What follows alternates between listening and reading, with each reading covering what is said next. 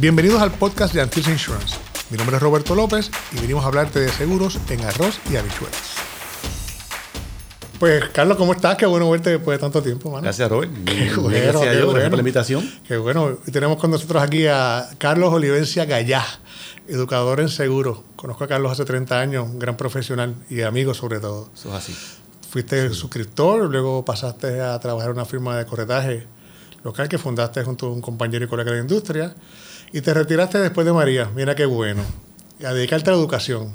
Eso es así. ¿Qué te dio? ¿Por qué? mano? Sí, pues la realidad es que este, yo creo que acumulando muchos sueños que tenía, a mí siempre me ha gustado el tema de, de dar clases y obviamente, sabes que en el día a día de, de seguro, en el área, bueno, en de nosotros no nos daba mucho tiempo para eh, poder dar clases.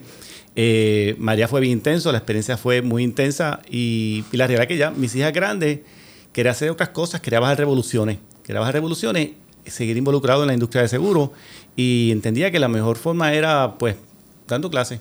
Y entonces pues me obliga a seguir estudiando, a seguir aprendiendo de las pólizas y a devolver un favor que la industria de seguros se ha portado muy bien conmigo. Yo creo que es algo, algo bueno que hay que hacer de verdad, de payback. Así que me lo Qué disfruto bueno. mucho y, y estoy más tranquilo. Qué bueno. No, se te nota mucho más tranquilo, se te nota. Qué bueno. Y gracias por aceptar la invitación de estar aquí con nosotros hoy, No, no, hermano. no, está un privilegio, seguro sí. Mira, Carlos, estábamos hablando de los temas que vamos a discutir en este podcast y, y pensé rápido, recientemente, con esto que ha habido de la inflación y la- la- el aumento en la gasolina, el aumento en precios, la importancia, ¿verdad?, de llevarle el mensaje a, a los asegurados de que es un momento de revisar los límites de seguro de las pólizas. Eh, las propiedades están aumentando, aun cuando hemos visto las noticias que, lo- que bajaron los intereses, la verdad es que las propiedades, el costo de valor, las propiedades, igual que los materiales, están aumentando.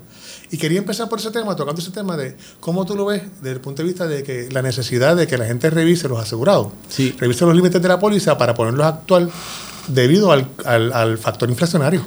Pues sí, la verdad es que esos temas más importantes y de los que yo usualmente más repaso eh, en las clases, porque cuando uno tiene una póliza de seguro de la propiedad, de mi residencia o mi edificio comercial, eh, el, monto de seguro, el límite de seguro, que es ¿verdad? por, la cantidad por la cual estoy asegurando la propiedad, eh, típicamente se asegura a base de costo de reemplazo.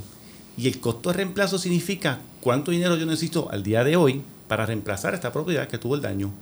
Y quizás yo construí el edificio o la casa, yo mismo hice la construcción y me costó 100 mil dólares hace 10 años, pero yo con 100 mil dólares hoy no puedo construir la casa. Necesito 120 mil dólares, 130 mil. Eso es lo que tenemos que realizar todos los años. Ahora tuvimos incremento en el salario mínimo. El pasado primero de enero se incrementó el salario mínimo.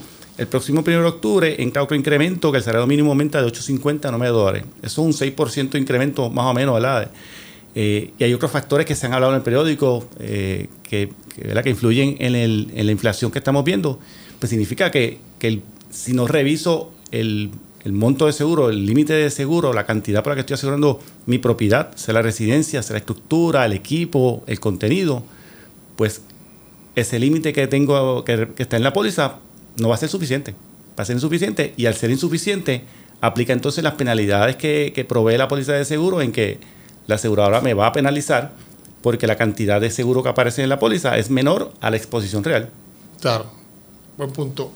Temporada de huracanes. También hay muchos consejos que dar, eh, hay muchas cosas que hablar. Este punto es importante, ¿verdad? Que hablamos de, de la inflación. ¿Qué otra cosa tú ves ahora temporada de huracanes que uno dice, este es el momento, aunque cualquier momento es bueno, pero este momento que es crítico, ¿verdad? Que dicen los expertos que va a ser una temporada bastante activa.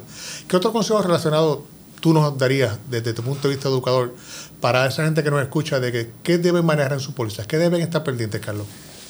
Primero buscar la póliza y leerla. Y, ¿verdad? Vamos a ser claros, leerla, nadie la lee. Y se quedan dormidos cuando la leen. Exacto. Si, si te levantas a las 1 de la mañana, desvelado, no puedes dormir, saca la póliza y si en media hora no te duermes, tómate una pastillita porque... Pero la realidad es que busca la póliza y leerla. Por lo menos lee lo que tú puedes entender. Asegúrate que la fecha efectiva es la correcta, que la dirección postal es correcta, que la descripción de lo que estás asegurando ahí es la correcta. Sí, que dice que sí. Oye, no, espérate, ya, lo, tú tienes aquí la dirección vieja o, o la casa dice, aquí no hice una la piscina que yo hice, yo hice una piscina hace poco ahora con, con todas las ayudas que llegaron, o hice un segundo piso, o hice unas mejoras, puse placas solares. Ah, La, descripción, eso es lo que llamamos la, La descripción. La descripción, Sí, que esté sí. bien descrita en la póliza. En la póliza, la, residencia. Quizás tiene un error, quizás está escrita erróneamente, la dirección errónea, la construcción está erróneamente descrita, este, dijeron que era todo concreto y en verdad el segundo piso es de madera. Que, la información que está contenida pues está correcta. Verifícala, léela, llama al productor o al tu representante autorizado para que te aclare todas las dudas, pero la verdad que por lo menos debemos leer la póliza y verificar que aquella información que depende de mí es correcta. Claro. Este, y además, pues, repasar eh, si estoy de acuerdo con los límites, si no entiendo algo, preguntarlo de antemano.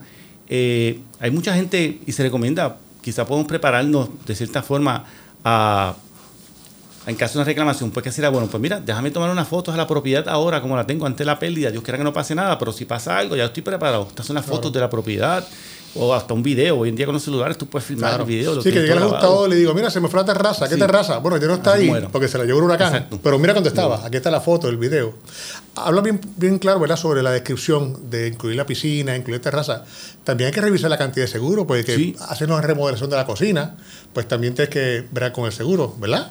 Y, aclarar bien, hay mucha gente, eh, y me acuerdo, o sea, a veces uno me llama un cliente Mira, para incluir esta propiedad, que acabo de comprar esta propiedad, para incluirla. Ok, perfecto. ¿Por cuánto la incluimos? Ah, me costó 200 mil dólares. Perfecto, pero eso no significa que la vamos a asegurar que el costo de reemplazo son 200 mil dólares. Puede ser que sea 300 mil dólares y la compraste reposeída, mucho por lejos, por del costo. Usualmente eso es el valor de mercado. Exacto. No el valor de reproducción que acabas de decir. Y el límite que aparece, en lo que nosotros llamamos límite, que, ¿verdad? que es eh, la cantidad asegurada, pues lo que hacemos es que, que tenemos que revisarle que sea el costo de construcción, que sea eh, lo que representa en verdad el límite. O sea, que, que, yo estoy de acuerdo que lo que dice ahí es lo que necesito para hacer nuevamente esa propiedad. Y eso está en la tasación si compro una propiedad. Carlos, de verdad, gracias por estar con nosotros aquí hoy y por estos consejos tan valiosos.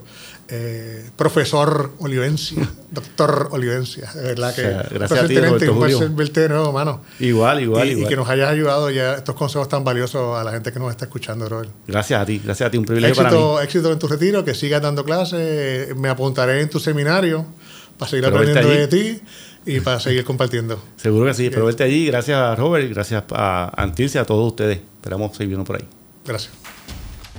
Gracias a todos por acompañarnos. Sigan pendientes a nuestros próximos podcasts, donde seguiremos hablando del tema de seguros en arroz y habichuelas.